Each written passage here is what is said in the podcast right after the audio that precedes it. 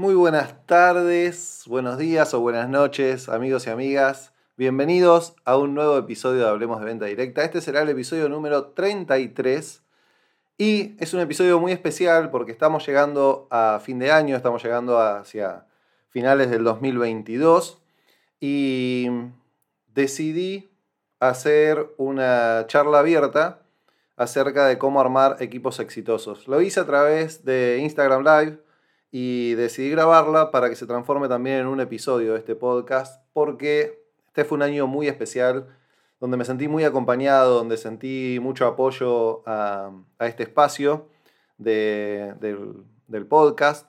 Sin ir más lejos, vieron que Spotify hace como los resúmenes de fin de año y en el resumen de este podcast, que lo voy a estar compartiendo en mis redes, eh, porque me, llenó muchísima felicidad, me, generó un montón de sentimientos lindos.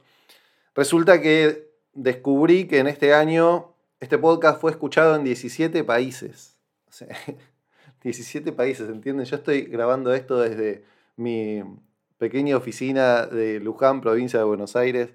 Y entre los cinco países más escuchados, obviamente está Argentina, pero también está Uruguay, está Perú, está Bolivia, y el quinto es Italia, o sea, del otro lado del océano. Yo esto no lo puedo creer.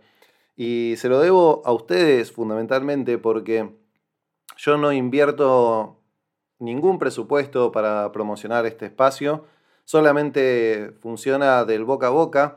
Y una de las informaciones que me pasa Spotify como resumen del año, me dice que este podcast, Hablemos de Venta Directa, está entre el 10% de los podcasts más compartidos en el mundo.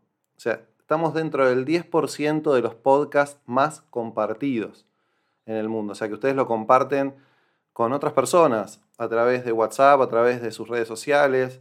Y para mí me llena de orgullo, de felicidad y también de responsabilidad. Porque digo, Spotify tiene millones de podcasts subidos y estamos dentro del 10% que más lo comparten sus oyentes. Y, bueno, y eso me, moviliza y también me despierta esta necesidad de devolverles más aún, generarles más valor, aportarles más ideas, más herramientas para que puedan llevar adelante en el negocio, fundamentalmente quienes están emprendiendo el liderazgo en este modelo de negocio, ya sea de venta directa o de multinivel. Así que bueno, lo que van a escuchar a continuación es la grabación de un vivo de Instagram. Es un poco largo, pero ojalá que puedan compartirlo con sus, con sus líderes, con los miembros de su equipo y, y también que puedan escucharlo una y otra vez, como por ahí ir sacando ideas que les puedan servir como herramientas para que en el 2023 sus negocios verdaderamente pasen a otro nivel. En este eh, resumen de seis puntos que van a escuchar, no hice ni más ni menos que recapitular qué es lo que estoy haciendo yo para tener un equipo de alto rendimiento como el que estoy teniendo. Así que espero que les sirva, que lo disfruten y mm, no lo prometo, pero posiblemente volvamos a tener un, a tener un episodio antes que termine este año. Les mando un beso grande y que disfruten de este encuentro que hicimos hace apenas un par de días.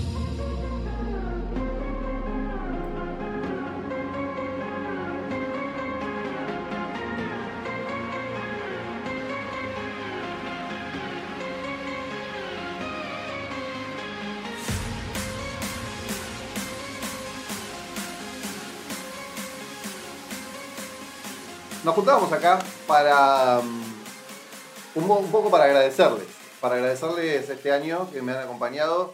Eh, fue muy evidente la compañía de muchos de ustedes este año para mí porque tiré dos propuestas y mm, en, este año de propuestas pagas, de, hecho, de, abrí seminarios y, y se han copado muchos de ustedes. En el primer seminario que hicimos en marzo Hubo más de 50 personas, en el segundo también, más o menos, que hicimos a mitad de año. En el medio de eso, con los que terminaron el primer semestre, insistieron y terminamos armando un mastermind en el segundo semestre, así que... Y todo esto surgió gracias a, la compañía que, me van dando. Y a la insistencia también, porque lo del seminario surgió fruto de la insistencia de, che, Maxi, armate algo, armate algo, y se armó. Así que mm, bueno, gracias, gracias. Y a modo de agradecimiento por esta compañía, por esta confianza, por este eh, acompañarme también, porque nos acompañamos juntos, eh, quería armar esto, ¿no? Alguna capacitación, algún vivo, para poder este, darles herramientas concretas que les puedan servir a cada uno de ustedes para su negocio. Y, y bueno, nada, así, de manera gratuita. Em, algo que me gustó mucho también de, este año fue que eh, empezaron a compartir este espacio personas de diferentes compañías. Eh, de hecho, en el seminario, en el primer seminario del año tuvimos personas de cinco compañías diferentes y eso es muy enriquecedor también porque entendemos que el liderazgo dentro de venta directa no tiene que ver con, con que competimos. Si bien competimos, eh, es mucho más fácil si vamos transitándolo juntos ¿no? y, y compartiendo estrategias, porque en definitiva también competimos con los otros líderes de la misma compañía. Todos competimos, todos los que estamos acá conectados somos, tenemos equipos y somos competidores. Pero muchas veces está mal utilizada la palabra, o mal interpretada la palabra competencia, entendiendo que para que a mí me vaya bien, al otro, al que está al lado, al que está enfrente, le tiene que ir mal. Entonces, el precio de mi éxito es que destruir a los otros líderes de mi propia compañía o los otros líderes de otras compañías o hablar mal de otras compañías eh, y, estamos todos en el mismo barco, chicos y chicas. Eh, estamos todos en el mismo barco. Entonces me parece mucho más productivo y mucho más honesto y mucho más eh, fácil compartir, ¿no? Compartir ideas, compartir estrategias y después cada uno le va a dar su propia impronta. Y eso es lo que va a hacer que haya gente que te elija a vos, que elija tu propuesta, que elija tu equipo, que elija tu compañía. Eh, y ya, ¿no? Creo que mm, después todo lo demás, que las compañías compitan entre sí está bien y que mm, son las reglas del juego y que cada uno quiera tener más vendedores que otros y que cada uno quiera tener más porción de mercado y, y demás. Pero es un juego que no es el nuestro. el juego de las compañías no es el juego de los emprendedores y muchas veces nosotros queremos ser más papistas que el Papa. ¿no? Lo digo habiendo formado parte de, compañías desde el lado, del otro lado del mostrador, ¿no? Para quien no me conoce, yo trabajé en tres compañías distintas en el staff corporativo, en puestos gerenciales. Entonces, hoy ya desde este lugar, desde el mismo lugar que vos, que estás ahí conectado, desde un emprendedor, entiendo que las disputas entre compañías eh, no tienen nada que ver con las disputas en el campo entre los emprendedores que al margen de que cada uno de nosotros represente una compañía y esté convencida del producto y esté convencida del plan de compensaciones y esté apasionado y enamorado del proyecto, eso no quita que después en el campo nosotros nos cruzamos todo el tiempo y si a los demás les va bien, nuestro rubro crece y es mucho más fácil que haya más personas que quieran sumarse a este modelo de negocios. Entonces, si en vez de preocuparnos por, por destruir, nos ocupamos por construir, y hacer más grande y que más personas conozcan este modelo y que más personas quieran sumarse, la consecuencia va a ser que todos vamos a tener equipos más exitosos. Todos. De todas las compañías, de todo, pero todos los que entendamos que vamos para ese lado. Y la consecuencia también va a ser que los que crean que no, que se va por otro lado, que hay que destruir, que hay que competir insanamente, eh, se van a quedar afuera. Se van a quedar afuera. Al final de los cuentos siempre vence el más bueno. Eh, así que me alegro, me alegro que haya muchas personas de distintas compañías que se hayan sumado a este espacio, que saben que el espíritu de este espacio y de, y de mi compartir no tiene nada que ver con el reclutamiento. De hecho, es una de las cláusulas que ponemos en los seminarios, es no se habla de compañías, hablamos de emprendedurismo, hablamos de liderazgo y ese es el espacio.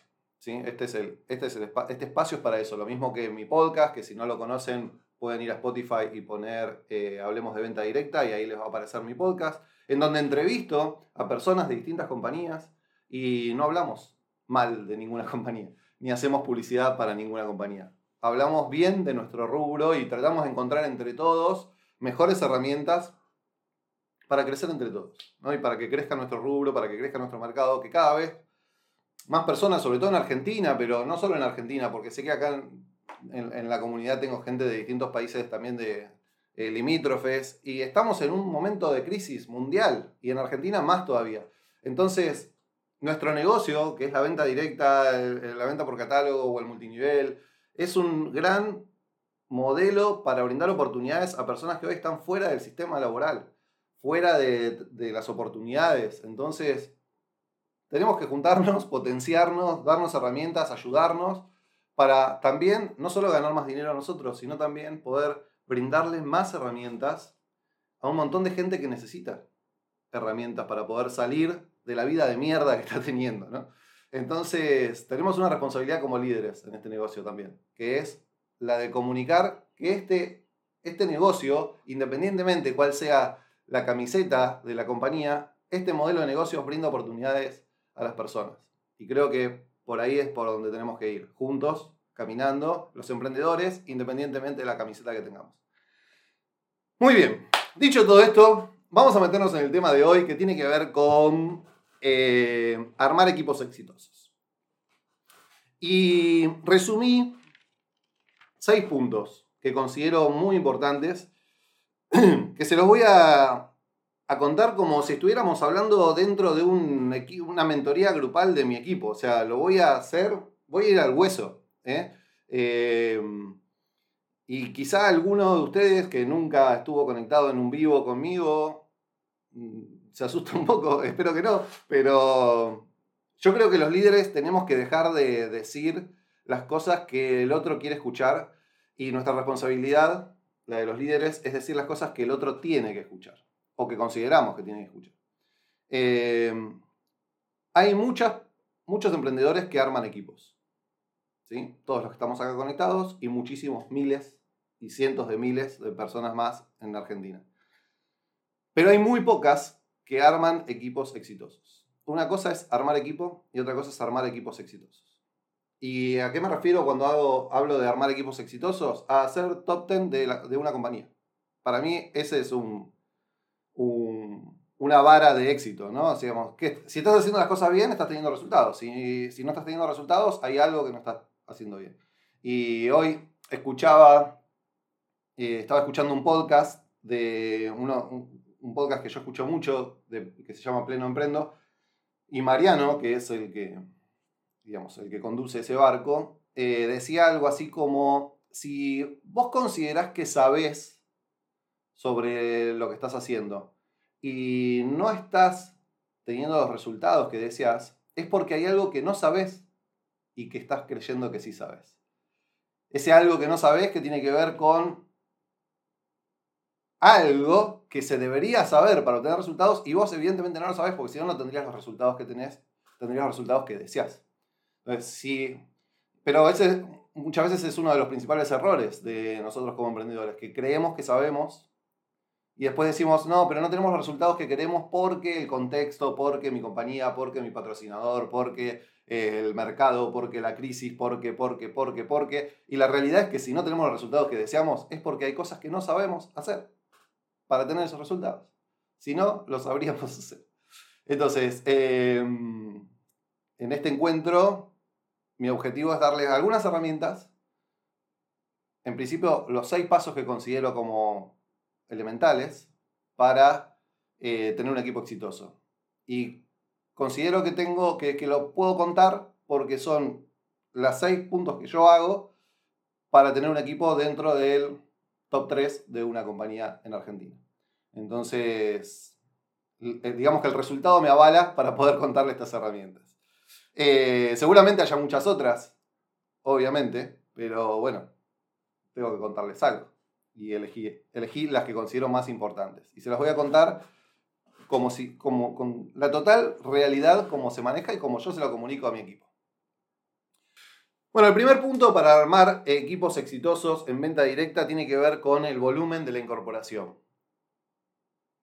A diferencia de otros modelos de liderazgo, por ahí de, empresas de alto, de alto rendimiento, de equipos de alto rendimiento corporativo, o de equipos de deportes, o lo que fuera, hay muchos ámbitos en donde no es tan importante la cantidad, el volumen, sino detectar los perfiles adecuados para conformar un buen equipo.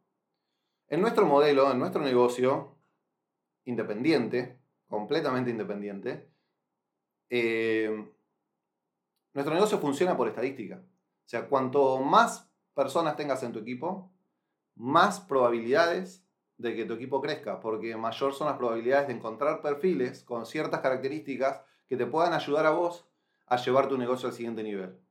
¿Sí? Entonces, eh, mayor volumen es igual a mayor oportunidades en este negocio. Esa mentira que muchas veces nos creemos de, no, a mí no me importa incorporar eh, en, mucha cantidad porque yo, las pocas asesoras, las pocas vendedoras, las pocas consultoras, el nombre que ustedes le pongan, esas pocas que tengo venden un montón. Bueno, te felicito si venden un montón, porque es una variable importante la productividad. Ahora, si vos tenés 10 personas, por más que vendan un montón, tus oportunidades de detectar perfiles que puedan llevar el negocio a otro nivel son muy bajas. O sea, son 10. Una probabilidad de 10. En cambio, si vos tenés 1000, 2000, 3000 personas en tu equipo, las probabilidades no son 10. Son 2000, 3000, 4000 personas, 4000 oportunidades. Entonces, obviamente, ¿cuál es la cantidad ideal de incorporaciones o de, patrocinios que uno tiene que tener diarios? ¿no? Me refiero a diarios. Eh, no hay una respuesta correcta porque va a depender de cuál sea tu modelo de negocios y fundamentalmente, más allá del modelo de negocios, tendrá que ver cuál es la barrera de entrada a tu negocio, a tu, a tu compañía. ¿no? Em, porque hay compañías que tienen una barrera de entrada alta, es decir, hay que adquirir un kit de, ingreso, no sé, de 300, 400 dólares, y hay compañías que tienen eh, barreras bajísimas, por ahí cero incluso o no sé, menos de 50 dólares, eh, que para mí eso es bajísimo. Eh, eso va a determinar cuál es la vara para decir, bueno, tengo mucho volumen o tengo poco volumen de incorporaciones o de registros o de patrocinios. Em, y ojo que no tiene nada que ver si, si tiene pocas barreras es bueno o si tiene alta barrera de entrada es malo. Es diferente hay desafíos diferentes en cualquiera de los dos modelos.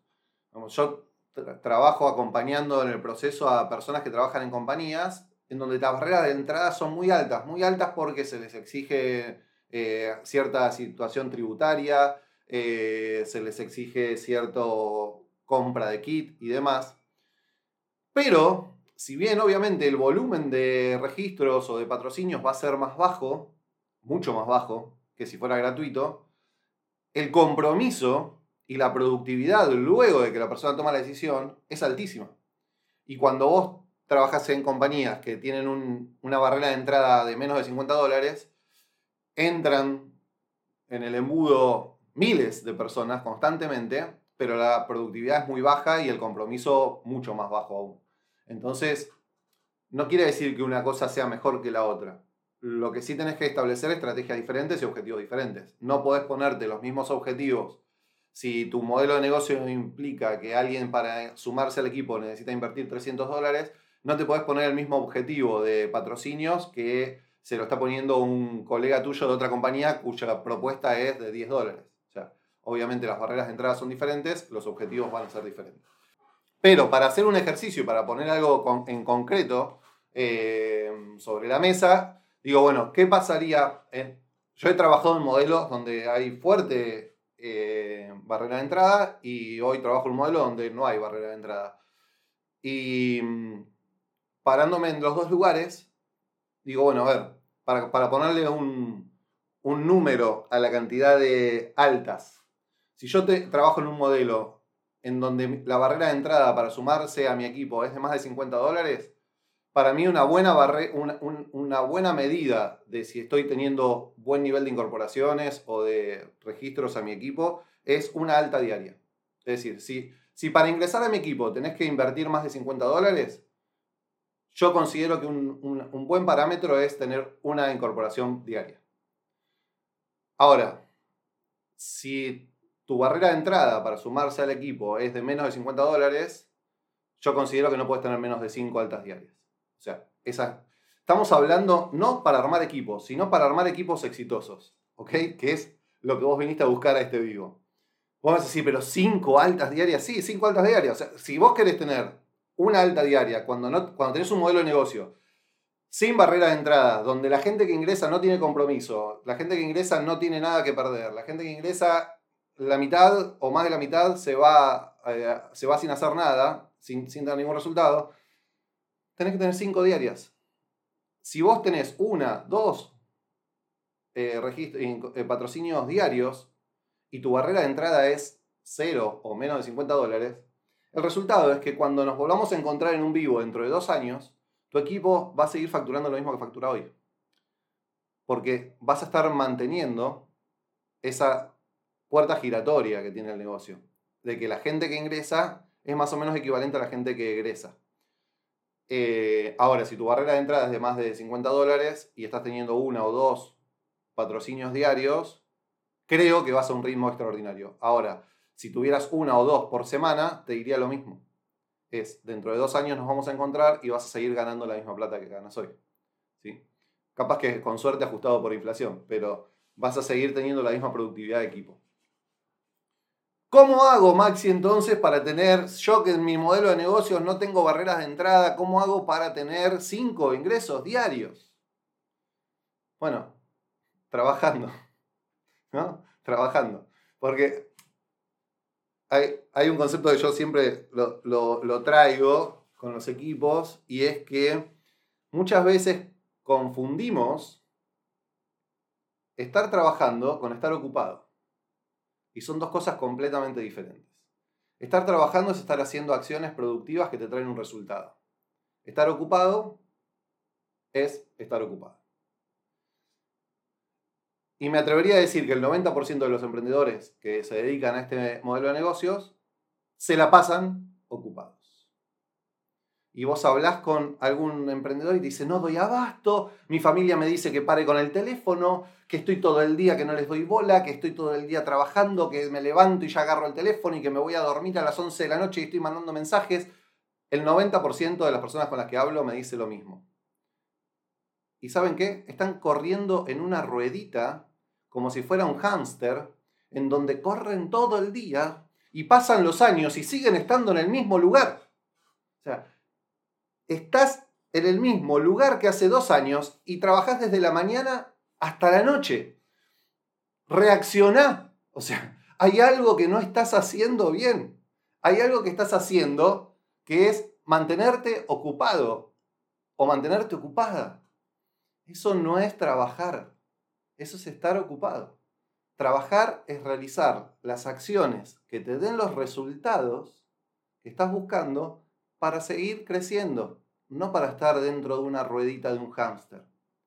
Si estás hace un año o hace dos años trabajando sin parar y el resultado que estás teniendo es el mismo que hace un año o hace dos años, no es que sos un choto o una chota.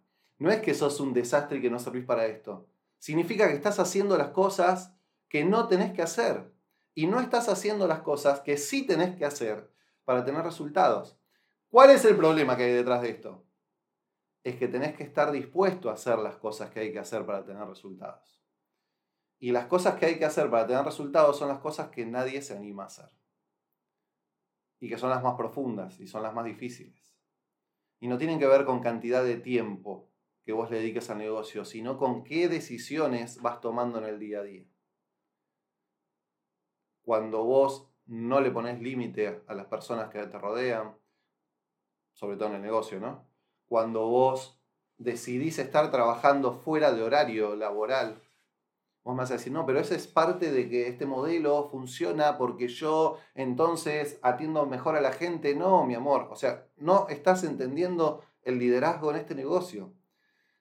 Eh, cuando vos le respondes un mensaje a las 11 de la noche a una persona de tu equipo, vos crees estás haciendo algo a favor de tu negocio. Y te puedo asegurar que estás destruyendo tu negocio. ¿Cómo, Maxi? Si le estoy respondiendo, estoy brindando un servicio, estoy dando respuesta. Lo que le estás diciendo a esa persona es que si ella quiere ser como vos, va a tener que trabajar hasta las 11 de la noche. Estás destruyendo la posibilidad de desarrollar liderazgos dentro de tu equipo, porque nadie en este mundo quiere trabajar a las 11 de la noche. Nadie. Nadie quiere dejar de lado la cena familiar para estar atendiendo a un emprendedor. Nadie quiere hacer eso. Entonces, vos, por un lado, estás mirando una cara de la moneda, que es la de yo les brindo servicio, y la otra cara de la moneda es que esa gente nunca en su puta vida va a querer ser como vos. Porque la gente no quiere trabajar hasta las 11 de la noche. Porque la gente no quiere levantarse a la mañana con el teléfono en la mano e irse a dormir con el teléfono en la mano. Entonces, las personas no copian lo que el líder dice, las personas copian lo que ven en el líder. Y si vos, por más que vos le digas, no, este es el trabajo genial porque manejas tus horarios, sos tu propio jefe, tenés independencia, todo ese chamullo que decimos todo el tiempo, tu gente te está viendo encarcelada a un celular todo el tiempo. Sos esclavo de tu equipo. Entonces ya no tenés un jefe, no, no tenés jefe, renunciaste, eh, no tenés más jefe, tenés 200 jefes, que son cada uno de los emprendedores de tu equipo. 200 jefes. A los cuales, cual perro faldero, vas. Y entonces estás corriendo en esa rueda infernal en donde nadie, nadie es como yo, nadie tiene la energía que tengo yo, nadie quiere tiene las ambiciones que tengo yo. No, porque nadie quiere trabajar a las 11 de la noche como trabajás vos. ¿Entendés? ¿Entendés que es, es el problema que estás teniendo? Lo que vos crees que es lo correcto es exactamente lo que está destruyendo tu crecimiento. Entonces, no tenía que ver con el punto número uno. Me fui a la mierda. Pero el punto número uno tiene que ver con que hagas acciones productivas. ¿Cuáles son las acciones productivas para tener cinco incorporaciones eh, por día si no tenés barrera de entrada? O, si tenés, o tener una incorporación por día si tenés una barrera de entrada de 200, 300 dólares. ¿Cuál es lo que tenés que hacer? Presentaciones de negocio. Eso es lo que tenés que hacer presentaciones de negocio. ¿Cuántas? Si querés tener 5 incorporaciones por día, tenés que presentarle a 20 personas la propuesta. ¿Y cómo hago para buscar la manera de generar contactos? Di un seminario durante todo el año de cómo generar contactos. Bueno, no te lo voy a contar ahora acá, porque necesito un, un módulo entero del seminario. Pero vos tenés que tener 20 presentaciones diarias y vas a tener 5 incorporaciones diarias. Miren, me lo anoté antes de, de empezar acá para, para tener, confío en que me creen, ¿no? O sea, no, no tengo cómo demostrárselos y mostrarle mi celular del trabajo, pero noviembre, cerré noviembre con 99 registros. O sea, en noviembre tuve 99 personas que se sumaron a mi equipo. No todas activas, por supuesto, porque les contaba que yo trabajo en un modelo donde la barrera es, de es cero, entonces la productividad que tengo no es buena. Pero eh, ahí apareció Anita Sabela, querida, por fin, querida, te estábamos esperando para arrancar. Bueno, en noviembre tuve 99 registros, 99 personas nuevas en el equipo. En, van a decir, bueno, pero en noviembre es una época. Sí, en octubre tuve 84. En septiembre tuve 94. Y en diciembre, que todo el mundo cree que todo el mundo en diciembre ya está en otra cosa, que tiene la cabeza en la fiesta, que tiene. Estamos a 8 de diciembre, tengo 22 registros. O sea, sigo manteniendo un promedio de 4, entre 4 y 5 por día. ¿Y por qué les, digo esto? Para, para, que sepan que se puede. O sea, no, no soy un extraterrestre. O sea, soy una persona que hace lo que les estoy diciendo que hay que hacer. Nada más. O sea, no soy extraterrestre. Acá está Anita que se acaba de conectar desde Entre Ríos, que fue mi primer patrocinadora hace 20 años. Ella me enseñó a hacer el trabajo que tengo que hacer. Y lo hice. Y tuve en septiembre 94, en octubre 84, en noviembre 99 y en diciembre llevo 22 personas sumadas a mi equipo. Em, se puede hacer, chicos, pero hay que dejar de atender. Yo dejo de atender el teléfono a las 5 de la tarde. 5 de la tarde, dejé de atender. Y me metí a la pileta hoy. Y sin embargo, estoy teniendo 100 incorporaciones por mes. O sea, de eso se trata, chicos. De no estar ocupado sino de estar trabajando, que son dos cosas completamente diferentes. Entonces, primer punto para tener equipo exitoso es el volumen. Tenés que tener volumen de ingresos, volumen de registros en tu, de, personas que se sumen a tu equipo. ¿Cuál es el volumen ideal? Dependerá de tu modelo de negocio, dependerá de cuál sea la barrera de entrada. ¿Sí? Si, yo te, si me apurás y te tengo que dar un número, si el costo de ingreso en tu compañía es de más de 50 dólares, deberías, para poder armar un equipo exitoso, tener un ingreso por día. O sea, una nueva incorporación por día. Y si tu barrera de entrada es menor a eso, tenés que tener 5. ¿Sí? Por lo menos. Bueno, segundo punto. Seguimiento. O sea, vos lográs volumen de incorporaciones y después tenés que ir por el siguiente paso que es el seguimiento. O sea, vos tenés que a esas personas que ingresan acompañarlas para que obtengan resultados. Porque si no, bueno, hay modelos de negocio que te pagan por la incorporación. ¿sí? Entonces ahí vos, digamos que ganás unos mangos del vamos. Pero el modelo de este negocio se sustenta en, función de la venta. O sea, si no hay volumen de venta, no vas a ganar plata. Te la vas a pasar incorporando gente improductiva y no ganas plata. Entonces, nosotros no trabajamos para incorporar personas, trabajamos para que esas personas tengan resultados.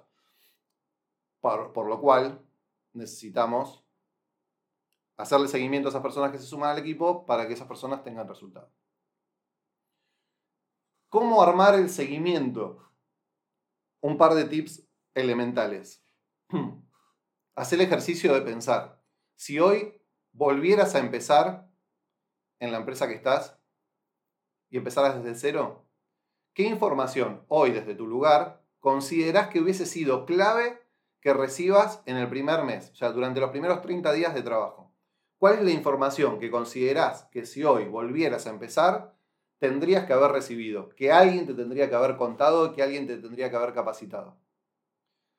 La respuesta a esa pregunta es eh, lo que vos tenés que hacer con estas personas que se suman a tu equipo. Esa es la respuesta. Y tu respuesta va a ser diferente a la mía y va a ser diferente a la de los demás que estamos conectados. Por eso es que no hay una receta mágica que yo te tengo que decir, tenés que hacer tal cosa y tal cosa y tal cosa para el seguimiento. Lo que sí tenés que tener en cuenta es que ese seguimiento tiene que ser desarrollado en un proceso definido. O sea, vos no podés hacerle seguimiento cuando te acordás, cuando tenés ganas, cuando tenés tiempo. El seguimiento tiene que ser un proceso. En donde primero tenés que definir qué cosas, en qué le vas a dar seguimiento. ¿sí? O sea, eh, cuáles son aquellas informaciones y aquellas habilidades y aquellas herramientas que vos considerás fundamentales que una persona adquiera en los primeros 30 días de tu modelo de negocio. Una vez que vos tenés definido cuál es el contenido que tenés que comunicarle, a partir de ahí tenés que establecer un proceso de comunicación de ese contenido. Es decir, ¿cómo le vas a llevar esa información a la persona? ¿De qué manera? ¿Con qué plataforma? ¿Cada cuánta cantidad de días? Eh, digamos, ¿de qué manera? ¿Presencial, virtual? Eh, ¿Por Zoom, por YouTube, por WhatsApp, por Facebook? Digamos, tenés que definir el cómo vas a trasladarle esas herramientas que consideras importantes a esas personas durante su primer mes de trabajo. Eh, y, entonces, el proceso conforma A, el contenido que tenés que tener, B, la forma en que lo vas a comunicar y C, los tiempos. Cómo y de qué manera vas a estar comunicando ese, eh, ese seguimiento que vos le vas a hacer. Y por otro lado, tiene que ser un proceso establecido de modo tal de que todas las personas que se suman a tu equipo reciban la misma información. O sea, lo peor que podría pasarte, y, te propongo que hagas este ejercicio, y que no te sientas mal al hacerlo, porque la mayoría de las personas les pasa. Si vos hoy agarrás a, yo, yo voy a tu equipo, y elijo al azar cuatro personas de tu equipo. Al azar, o sea, te puedo estar agarrando una persona vieja, una persona nueva, eh, una persona que, que vive cerca de tu casa, una persona que vive en otra provincia. ¿Sí? Te las agarro hacia el azar. Cuatro. ¿Vos me podrías asegurar con total convencimiento que las cuatro tienen la misma, las mismas habilidades, las mismas herramientas, la misma capacitación de tu parte? ¿no? no hablo de las habilidades personales, hablo de las cosas que recibieron de vos. Todas tienen la misma información, la misma capacitación, las mismas habilidades, las mismas herramientas, todas. La mayoría de los casos no. Y vos lo que te tenés que asegurar es que por lo menos el startup, el, proceso inicial, todos tengan la misma información si están dentro de tu equipo. O sea, todas las personas, todos los emprendedores de un mismo equipo tienen que contar con las mismas herramientas. No puede ser que dependa de si vos te acordaste o no te acordaste, si tenías ganas, si no tenías tiempo, o si te caía bien la persona, o si vive cerca de tu casa. O sea, no. Em, entonces, tenés que armar un proceso ordenado. El orden, utilizarlo vos como te parezca. Yo, los que me conocen saben que, En mi vida la mayoría de las cosas son un Excel, entonces esto es un Excel, una planilla en donde yo me ayuda a ordenarme, pero yo te puedo asegurar que las, las personas que ingresan a mi equipo, estas 99 personas que ingresaron en noviembre, todas, durante su primer mes, están recibiendo la misma información, las mismas herramientas, todo, y está funcionando independientemente de si yo estoy de viaje, no estoy de viaje, estoy en la pileta o estoy eh, trabajando, eh, la reciben, porque hay un proceso ordenado para hacer seguimiento a mi equipo de las personas nuevas. Fundamentalmente los primeros 30 días. ¿Sí? Me alegro, Anita, que te esté sirviendo. Em, fundamentalmente los primeros 30 días. Que es, a ver, hay, dos momentos muy importantes en la vida de un emprendedor en este negocio. Uno es a las 48 horas que tomó la decisión. ¿Sí? ¿Por qué a las 48 horas? Porque vos le diste herramientas, le diste conocimientos, le vendiste la propuesta, la persona compró la idea, compró el proyecto y esa persona que está contenta con todo lo que escuchó de vos, se va a su casa. Y cuando se va a su casa se encuentra con su pareja, con su hijo, con su padre, con su madre, con su hermana, con su mejor amiga y le va a llenar la vida de objeciones respecto de eso. De objeciones del tipo de otra vez te metiste en esa boludez, otra vez te engancharon, pero no te das cuenta, esto es una piramidal, todas esas pelotudeces que dice la gente, ¿no? Entonces, esa persona que es nueva, que está con expectativas, que está con motivación, todavía no tiene herramientas para poder rebatir esas objeciones. Entonces se las cree. Por lo tanto, si vos no intersectás a esa persona en sus primeras 48 horas, el problema es que esa persona eh, posiblemente no siga en tu negocio. Porque le metieron un montón de miedos, cuidándolo, ¿eh? no con mala intención, no es que el marido es un guacho que la madre es una castradora, no, para cuidarlo, para protegerlo, para decirle, che, mirá, no quiero que te frustres, entonces, pero se lo dicen en esta manera, en este formato, de te cagaron, te metieron esto, te, te metiste en una pirámide, todas esas cosas. Entonces, dos momentos claves. Una es a las 48 horas. Y tiene que ver fundamentalmente con que en esas 48 horas se destruye la motivación que vos generaste en la entrevista inicial o en el primer contacto. El segundo motivo, el segundo momento fundamental de la persona es cuando la persona considera que esto vale la pena hacerlo en serio.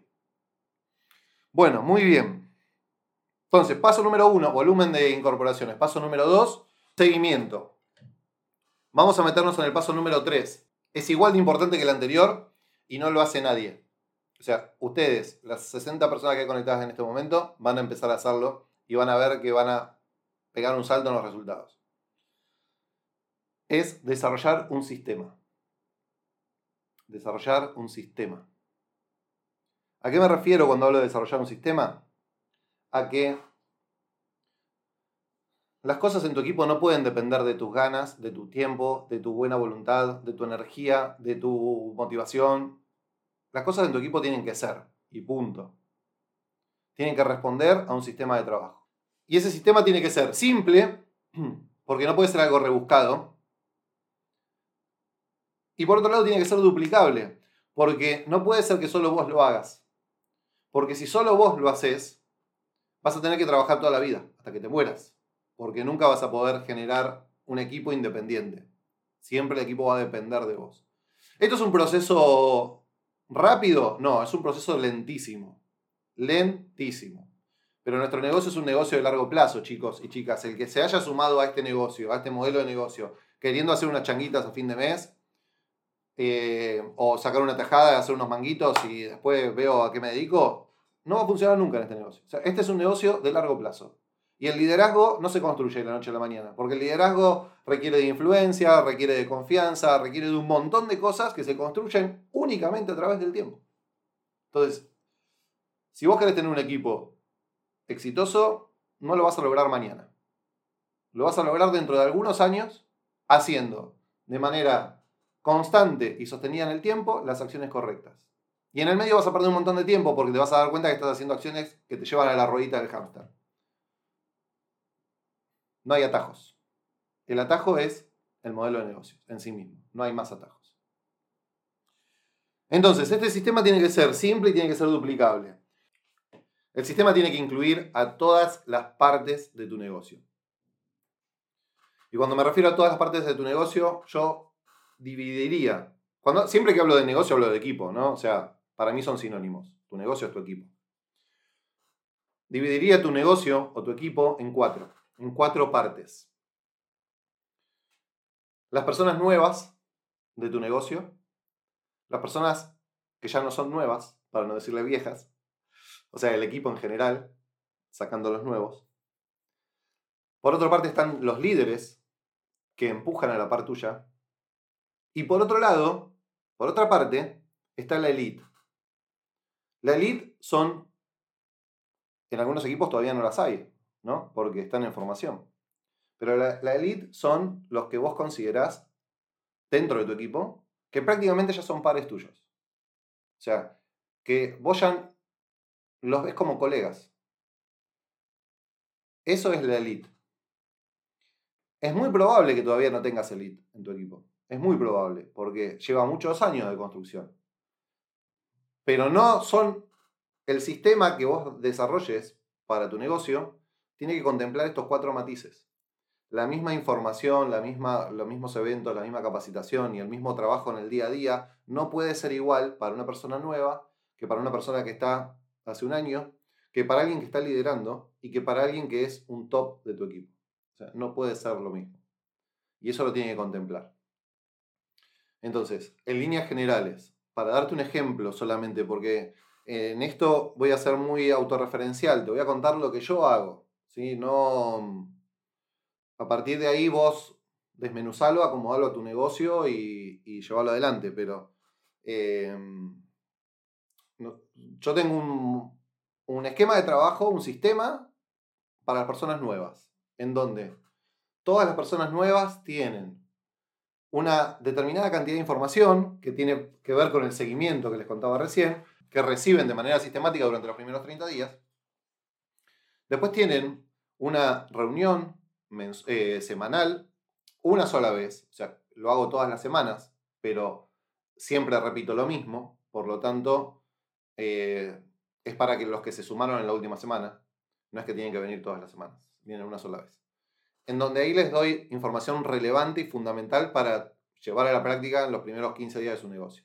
En donde ahí les resumo en menos de una hora, eso es clave, en menos de una hora, les doy información muy puntual sobre la empresa, no hablo 50 minutos sobre la empresa, hablo 5 minutos sobre la empresa, les doy información relevante, no todo el plan de carrera, solo información relevante para esos primeros días del plan de carrera, donde les doy algunas herramientas para generar contactos y donde les hago un pantallazo muy general acerca de qué herramientas van a tener ellos en mi equipo para poder crecer dentro del emprendedurismo.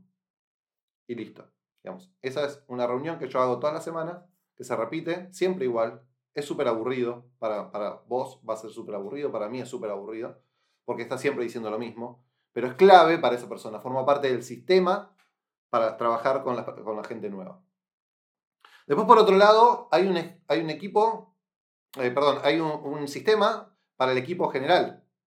¿En qué consiste? En que, más allá de que hay capacitaciones que hago de manera aislada, y hay capacitaciones que hago de manera eh, a través del canal de YouTube o lo que fuera, pero lo que sí es parte del sistema es que yo tengo con la gente, con el equipo en general, un, una capacitación mensual en donde en mi caso yo hago lanzamiento de catálogo, pero se acuerda, porque yo trabajo con catálogo, pero no todo el mundo trabaja con catálogo, o sea, cada uno, pero lo importante es que una vez por mes hay una reunión de equipo. Armo incentivos para mi equipo, o sea, mi equipo sabe que no es lo mismo vender 20 que vender 50 y yo se lo premio, más allá de la ganancia que ella tiene, le premio ese resultado. Em, y lo invito a un proceso de capacitación si quisiera armar equipo. O sea, les muestro que hay un pantallazo aparte de la venta directa, nada más, sino que puede desarrollar equipos. Eso forma parte del sistema del equipo en general. No es muy complicado. O sea, lo que hago es reconocimiento, eh, evento mensual y abrirles la puerta constantemente a que hay otro sistema, y acá es donde me meto en el siguiente, que es el sistema para los líderes. O sea, quienes están armando equipos tienen otro sistema en paralelo, que es una reunión semanal donde ese es, un entrenamiento de negocios para quienes deciden armar equipo. No importa su nivel actual. Mezclo todos los que están armando equipo. Pero entrenamos en herramientas para el negocio. ¿sí? Y eso es un sistema. Todas las semanas ocurre lo mismo. Y después, por otro lado, existe el grupo Elite. Un grupo de personas muy selectas. Que, a ver, nosotros tenemos un equipo de más de 3.000 personas activas, o sea, pasando pedidos todos los meses. Más de 3.000 personas. Y cuando yo te hablo de elite, te hablo de 3 personas. ¿sí? De 3.000, 3. Por eso te digo que es muy, normal, es muy probable que no tengas todavía ese elite. ¿Qué es lo que yo hago con esas personas? A las que yo casi prácticamente considero colegas, trabajo en el uno a uno, pero de manera constante. ¿no? Bueno, nos juntamos eh, a tomar mate, ay, nos juntamos a comer algo, no. Tenemos agendada una reunión semanal en donde me reúno y hablamos exclusivamente del negocio. Después, si queremos comer un asado, comemos un asado en otro momento. ¿sí? Pero es, una, es parte del sistema de las personas que considero que podrían estar en algún momento no muy lejano por encima de mi propio nivel, a esas personas las atiendo diferente. No pueden estar dentro del sistema conjunto. ¿sí? ¿Por qué? Porque tienen un potencial y un compromiso diferente.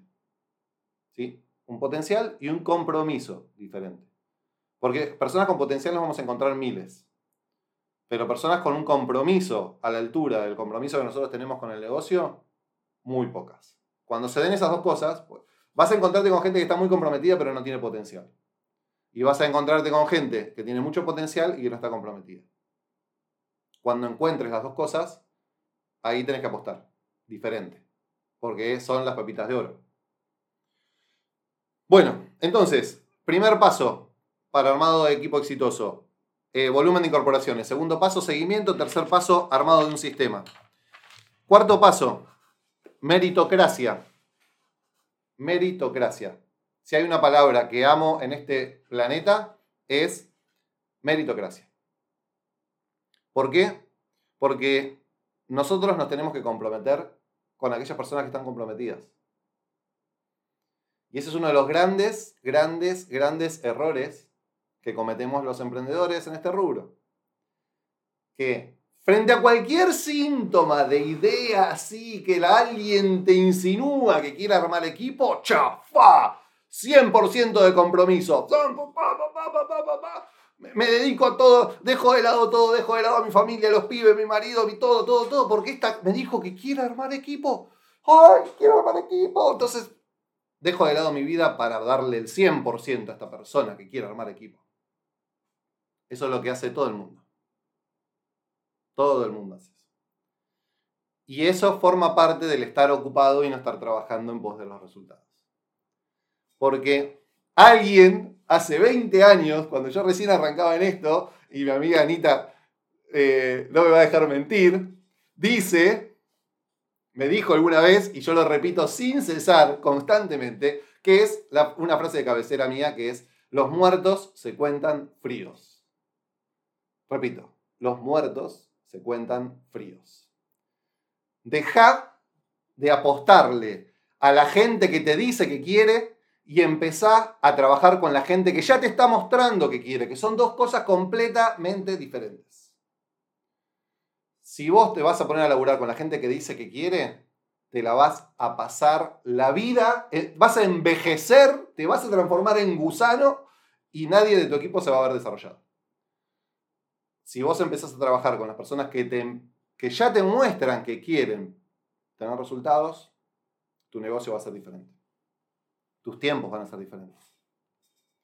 ¿Y cómo me doy cuenta si alguien, em, si alguien quiere o no quiere? A ver, es muy sencillo. Si vos tenés agendado una reunión con una persona individual, cara a cara, y te deja de garpe o 15 minutos antes te avisa que no se va a poder conectar, esa persona no merece que le dediques un segundo más. Al menos hasta que demuestre en hechos, no en palabras, en hechos, que merece que vos estés a disposición de nuevo. ¿Sí? Em, las personas dicen, piensan y hacen tres cosas completamente diferentes. Las personas dicen, piensan y hacen tres cosas completamente diferentes. Eso no lo vas a poder manejar y no lo vas a poder adivinar, porque las personas piensan, dicen y hacen tres cosas diferentes. Ahora, lo que sí vos podés manejar es en base a qué de esas tres cosas vas a tomar tus decisiones con tu equipo. Si te vas a basar en lo que ellas dicen, si te vas a basar en lo que ellas piensan o si te vas a, basar en lo que ellas hacen. En mi humilde opinión, de tan solo 20 años dedicándome a esto y de haber perdido muchísimo tiempo con personas que decían, pensaban y hacían tres cosas diferentes, te puedo sugerir me atrevo a sugerirte que decidas, tomes las decisiones de tu negocio en base a las cosas que hacen las personas y no a lo que dicen ni a lo que piensan. Y a eso me refiero cuando hablo de meritocracia. Que le empieces a destinar tiempo, energía, pasión y corazón solamente a las personas que vos veas que están haciendo. Y no a las personas que se la pasan diciendo. Em, si estás siempre disponible para todos, no estás nunca disponible para nadie. Si estás siempre disponible para todos, no estás nunca disponible para nadie. Si cualquier persona se va a sumar a tu equipo y te dice, quiero armar equipo, quiero armar equipo, quiero armar equipo, y vos le, le destinás un Zoom de dos horas a una persona que ni siquiera se registró en tu equipo, pero te dice que quiere armar equipo, y vas a hacer eso con cada persona que se te cruce y que te diga que quiere armar equipo, no vas a estar nunca disponible para nadie. Para nadie me refiero para las personas que verdaderamente están en tu equipo, están haciendo las cosas que hay que hacer, y vos no estás disponible, no estás siendo justo, porque te estás, estás valorando de la misma manera a alguien que dice que a alguien que hace. Ya. Basta. Deja de tomar las decisiones de tu negocio en base a las personas que te dicen y empezar a tomar las decisiones de tu negocio en base a las personas que hacen. Porque si no, dentro de dos años nos vamos a encontrar en otro Zoom, vas a seguir ganando lo mismo, vas a seguir en la misma ruedita del hámster. Y preguntándome, ¿qué tengo que hacer de diferente? Y lo que tenés que dejar de hacer de diferente es dejar de comprarle humo a las personas que se acercan a tu negocio. Tenés que comprarle hechos, no humo. Y algo que tiene que ver con esto también es que tiene que ver con la, responsabilidad que tenemos como líderes. Es em,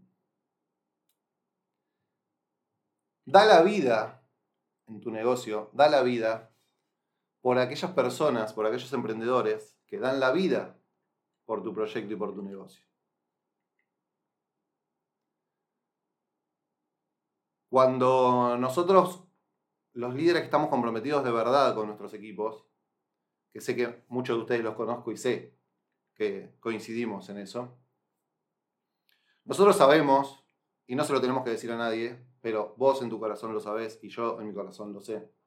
Que nosotros dejamos la vida por el negocio, por el proyecto. El tema es que no es justo que vos dejes la vida por el negocio y por el proyecto de otro que no está dejando su propia vida por su propio negocio y por su propio proyecto. Porque tu vida es demasiado valiosa para que la dejes, para que la des completa al negocio de otra persona que no está dispuesta a dar su propia vida por eso. Y, la llevo un poco al extremo a propósito, ¿no? Como para, para, para incomodarte. Yo sé que no damos la vida. Eh, yo sé que los líderes que tenemos muy buenos resultados, para el afuera decimos que trabajamos más de lo que trabajamos. Yo sé que acá conectados hay líderes que están a mi altura, incluso muchos que están por encima de, de mis resultados. Y para el afuera decimos que trabajamos un montón, mucho más de lo que realmente trabajamos. Pero sin embargo, no se trata de horas, se trata de corazón, de lo que hacemos cuando estamos trabajando. Y para mí de eso se trata de dar la vida, no de trabajar hasta las 11 de la noche. Para mí dar la vida para una persona de tu equipo y para el negocio de una persona de tu equipo consiste en dejar el 100% cuando vos estás conectado con esa persona a la cual estás ayudando y no guardarte nada y no especular nada y ser 100% generoso y estar en el lugar del otro y sentir el dolor que siente el otro y visualizar el sueño que visualiza el otro. A eso me refiero cuando hablo de dar la vida. Ahora, no des tu vida al negocio de otra persona que esté en tu equipo y que no está dispuesta a dar su propia vida por eso. A eso me refiero. Entonces, el punto número cuatro era la meritocracia. El punto número cinco es el de desarrollo de liderazgos. Desarrollo de liderazgos.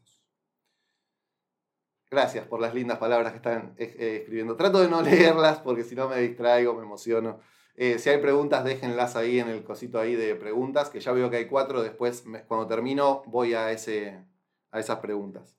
El punto número 5, recuerden, estamos hablando de cómo armar equipos exitosos, son seis puntos. ¿sí? El punto número uno, hablamos de generar volumen de incorporaciones. El punto número dos, seguimiento de las personas que se incorporan. El punto número tres, armar un sistema de trabajo para el equipo. Punto número cuatro, meritocracia. Punto número cinco, desarrollo de liderazgos. Los líderes verdaderos que aparezcan en tu equipo van a ser muy pocos. O sea, deja de pensar de que si vos tenés un equipo con 20 personas, vas a tener cuatro líderes. O sea, no existe. No existe. Si vos tenés un equipo de 20 o 30 personas, con muchísima suerte, viento a favor, y Dios te iluminó y te trajo acá un milagro, así, ¡paf! te aparece un líder. O sea, si de 20 personas te llega a aparecer un líder, Vení, content, vení, corriendo a contarme a ver cómo hiciste, cuál fue el milagro que sucedió. Cuando hablamos de líderes no hablamos de rangos alcanzados. Cuando hablamos de líderes hablamos de gente que influye en otras personas. En gente que arrastra, en gente que, que tiene pasión por lo que está haciendo. Y son pocos. ¿Sí? Son pocos. Ahora, cuando aparecen, nuestra responsabilidad como líderes es darle todas las herramientas que, que tengamos a nuestro alcance con, con 100% de generosidad para que esa persona pueda hacer lo que tiene que hacer para obtener los resultados. Y eso lo aprendí hace menos de dos meses, atravesando una de mis tantas crisis que, atravesé en este año. Me sentía muy frustrado porque consideraba que tenía algunas personas con muchísimo potencial, con muchísimo compromiso, y que yo no estaba pudiendo hacer que tenga el resultado que consideraba que tenía que tener esa persona o esas personas. Em, y gracias a las mentorías que estoy haciendo, pude descubrir que uno, la responsabilidad de uno como líder termina en brindarle al otro todo el abanico de oportunidades y, todo, y todas las herramientas posibles con total generosidad. Pero llega un punto en donde ya la ejecución no depende de uno, la ejecución depende del otro. De nosotros no somos responsables por el resultado de las personas que tenemos en nuestro equipo, por más potencial que tengan y por más compromiso que tengan. De lo que somos responsables es de darles el 100% de nuestras habilidades, de nuestras herramientas, ponerlas a su disposición y que a partir de ahí eh, ellos puedan hacer lo que puedan con eso, pero son ellos los que pueden hacerlo. Por eso también sería injusto que uno se cuelgue de los logros de otro, de su equipo. O sea, si alguien de mi equipo tiene resultados, lo celebro fuertemente, me enorgullece, pero no los hago propios. Porque esa persona hizo lo que tenía que hacer para obtener los resultados. Yo le di herramientas, pero las mismas herramientas que le di a un montón de otras personas que no tuvieron los resultados. Entonces, mi responsabilidad como líder es dar todas las herramientas a todas las personas. La responsabilidad de ellos es encontrar la manera de aplicarlas y obtener los resultados. Por eso, como es responsabilidad de ellos, el mérito es de ellos. Cuando alguien de tu equipo se gana un viaje, se gana un auto, se gana lo que se gane, no es mérito tuyo.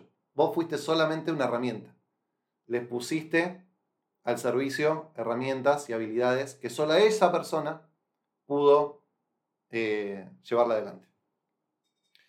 Em, y es muy frustrante, como dice Ana, sí, es muy frustrante cuando el otro no logra los resultados, porque, porque uno dice, puta, tiene el potencial, tiene el compromiso, tiene la energía, me tiene a mí acompañándolo y, y no lo está logrando. Nuestra responsabilidad es estar siempre al pie del cañón y acompañando. Eh, el tiempo que haga falta. Y ahí termina nuestra responsabilidad. Pero, con, respecto al tema de desarrollo de líderes, tengamos en cuenta que hay dos perfiles de líderes que son extremadamente distractores en nuestro negocio. Y es una pena porque uno no lo descubre hasta que no pierde demasiadas veces tiempo con las personas. Pero voy a intentar darles... ¿Vieron ese dicho que dice, eh, la, la experiencia es un peine que te llega cuando ya estás pelado? Bueno. Es posible que esto que yo les cuente sea una información que no les sirva hasta que no se la peguen 25 veces contra la pared. Pero tengo la esperanza de que algún pelado se pueda peinar con este peine.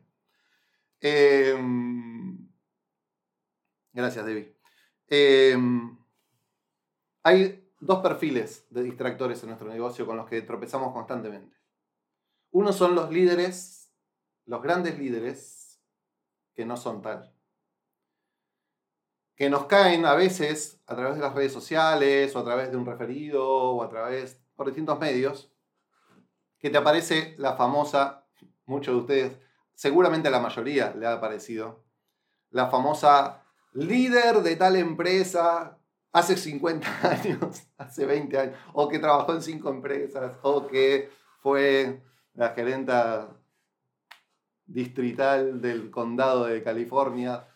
Bueno, eh, y nosotros en nuestro afán de querer encontrar eh, la pólvora, de encontrar esa pepita de oro, de, encontrar atajos y demás, compramos, compramos. La que se come los niños crudos, exacto. Eh, compramos. Y, y, compramos una vez, y compramos dos, y compramos tres, te lo digo por experiencia.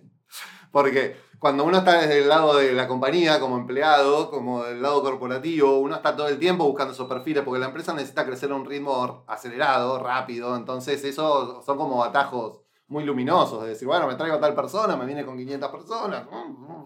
Bueno, la realidad es que no ocurre, no ocurre jamás en la mismísima vida por un montón de cosas, que de hecho eh, está grabado un vivo que yo hice, lo pueden buscar por ahí, en donde hablaba de los líderes que presentan diferentes propuestas a su propio equipo. Y ahí hablo un poco, explico por qué no es tan fácil eh, pasar una persona de una compañía a la otra, la gente no la sigue, etcétera, porque hay un montón de cosas detrás. Pero al margen de eso, el problema es que la mayoría de estas personas que nos caen son personas, ¿por qué digo que son personas que no son líderes? Porque una cosa es el modelo de negocios convencional de la venta directa y del multinivel, que tiene que ver con que las personas construyen sus, propios, sus propias redes, sus propios equipos.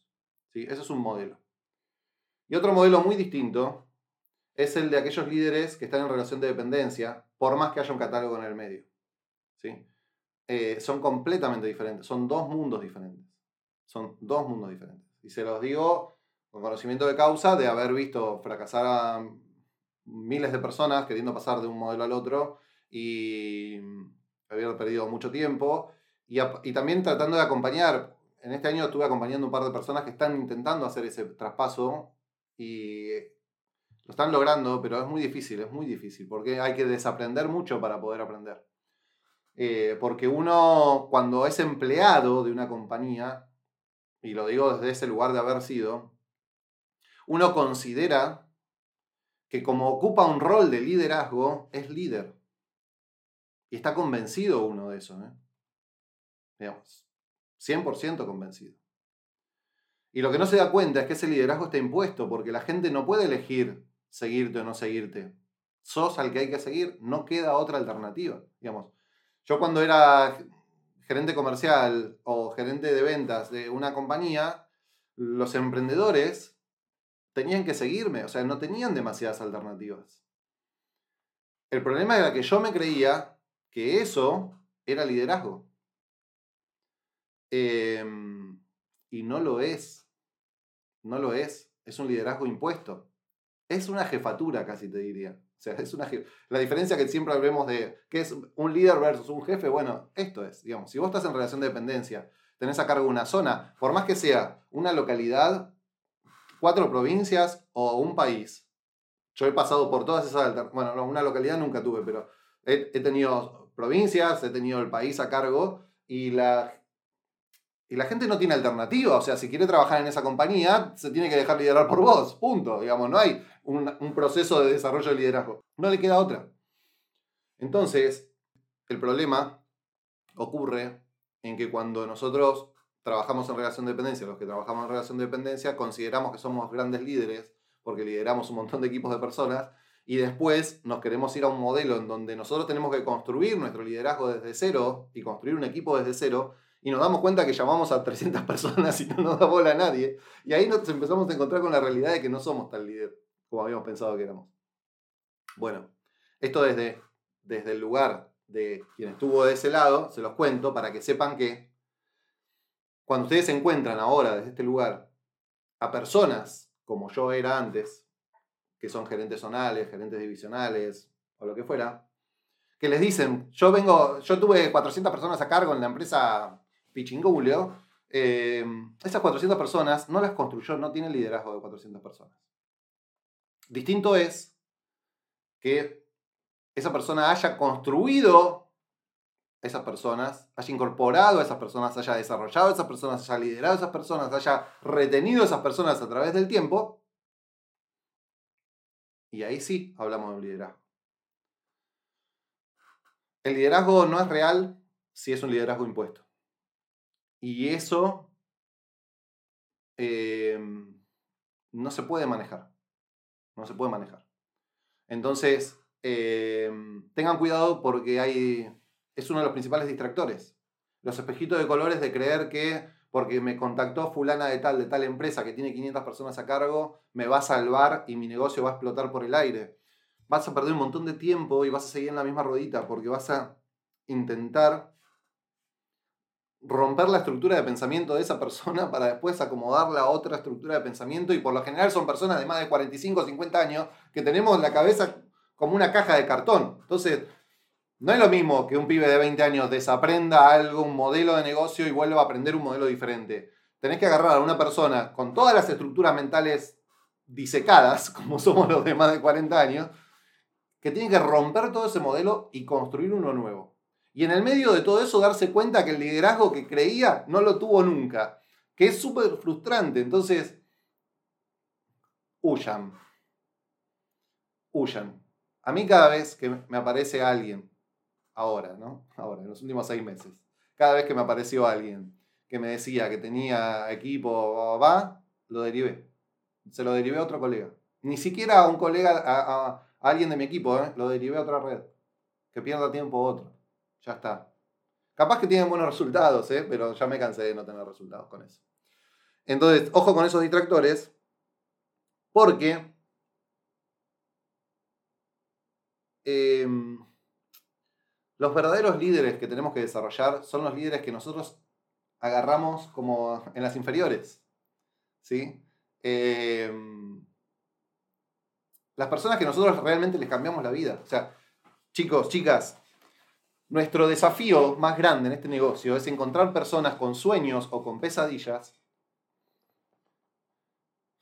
Yo les llamo sueños a aquellos, aquellos motivadores que quieren, que llevan a la persona a acelerar a poner su corazón en algo porque desean algo que todavía no tienen. Su casa, su auto, sus viajes, lo que fuera. Pero no es la única motivación importante. También funciona cuando tenemos frente a nosotros personas que tienen pesadillas. Y yo me refiero a pesadillas a, aquellas personas que están teniendo una vida de mierda que no quieren tener más. En su casa con un chabón que las caga palos, en un trabajo donde tiene un jefe que la trata mal o que lo trata mal, en, en su casa con los padres que no paran de bastardearlos. Esa gente tiene pesadillas que son muchas veces más fuertes que los sueños que puede tener otra persona. Si a una persona que está teniendo pesadillas o que está teniendo sueños, vos la acompañás y lográs que salga esa pesadilla o que alcance ese sueño, esa persona va a tener una fidelidad con vos de por vida, que incluso va a trascender a la compañía en la que estés, porque el liderazgo lo vas a tener vos, la compañía va a ser una excusa. Ese es nuestro trabajo en términos de desarrollo de liderazgo. Por eso es lentísimo.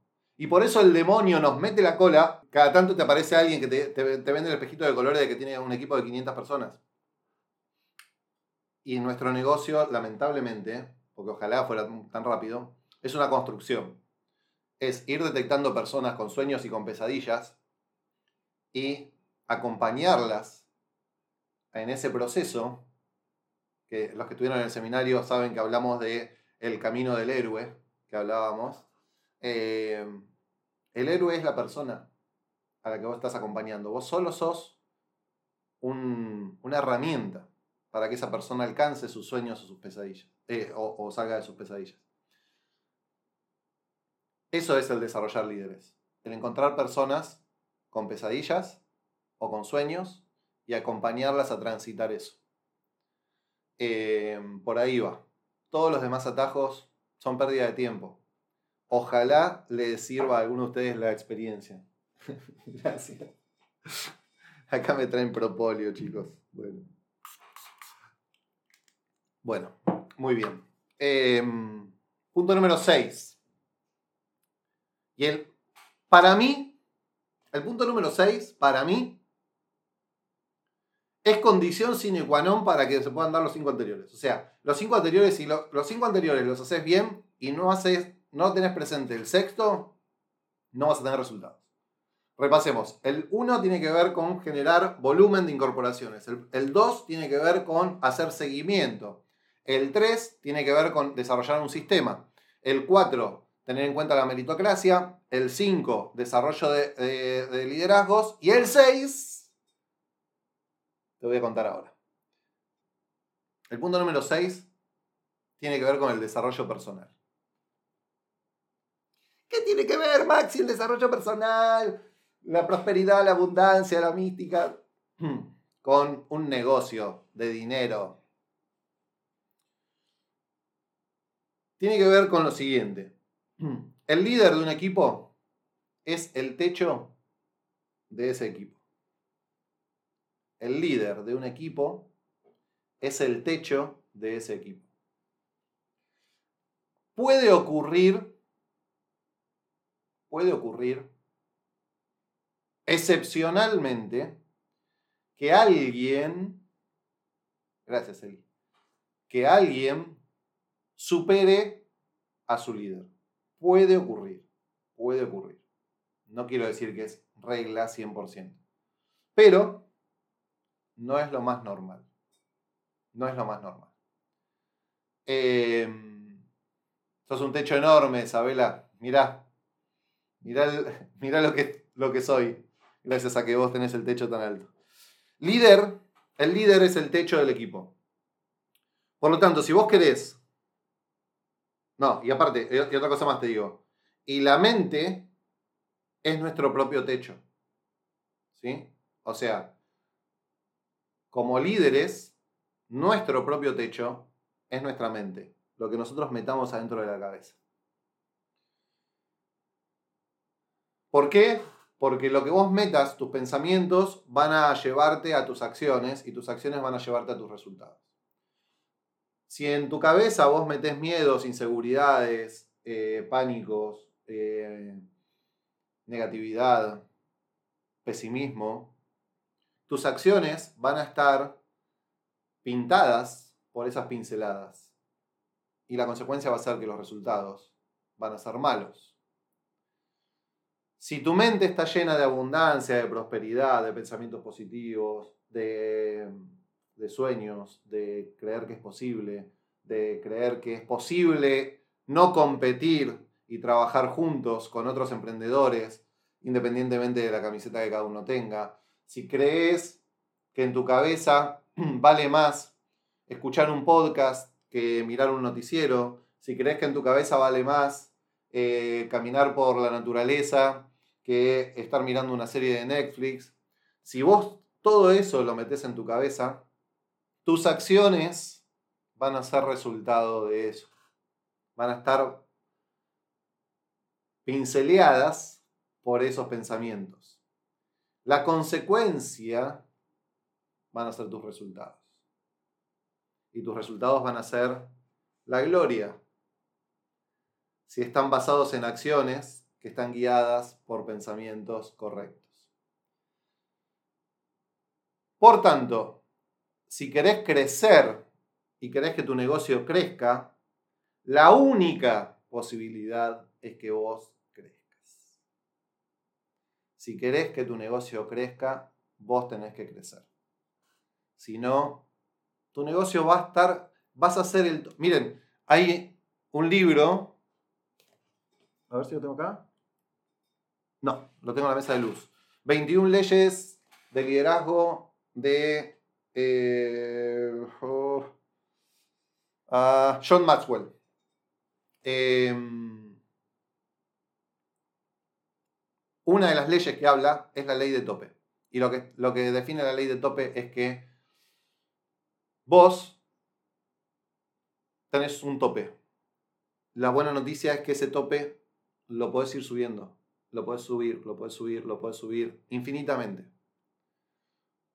El día que vos dejes de trabajar en el desarrollo personal, en cultivar tus pensamientos, en cultivar tus emociones, en manejarlas mejor, en, conectarte con, con la espiritualidad que cada uno crea, mientras que vos sigas trabajando en esa línea, tu tope cada vez va subiendo más y como consecuencia el tope de tu equipo.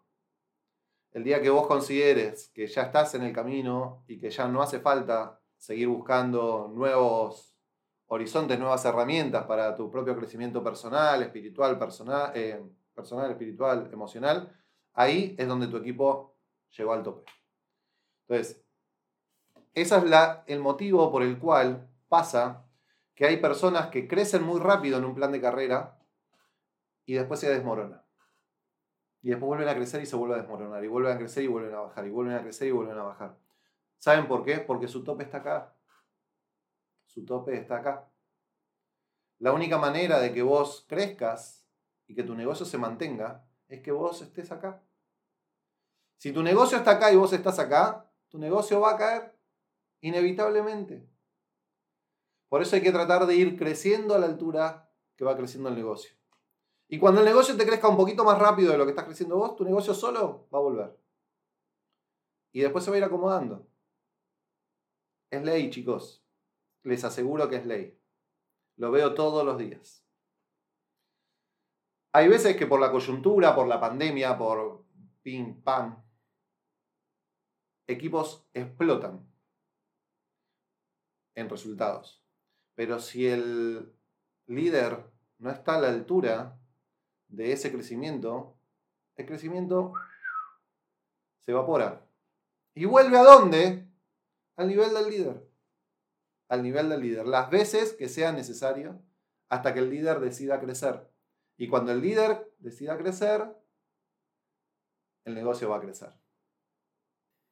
Esos son los seis puntos que considero más relevantes para generar equipos exitosos. Volumen de incorporaciones, seguimiento, sistema, meritocracia, desarrollo de liderazgos y desarrollo personal.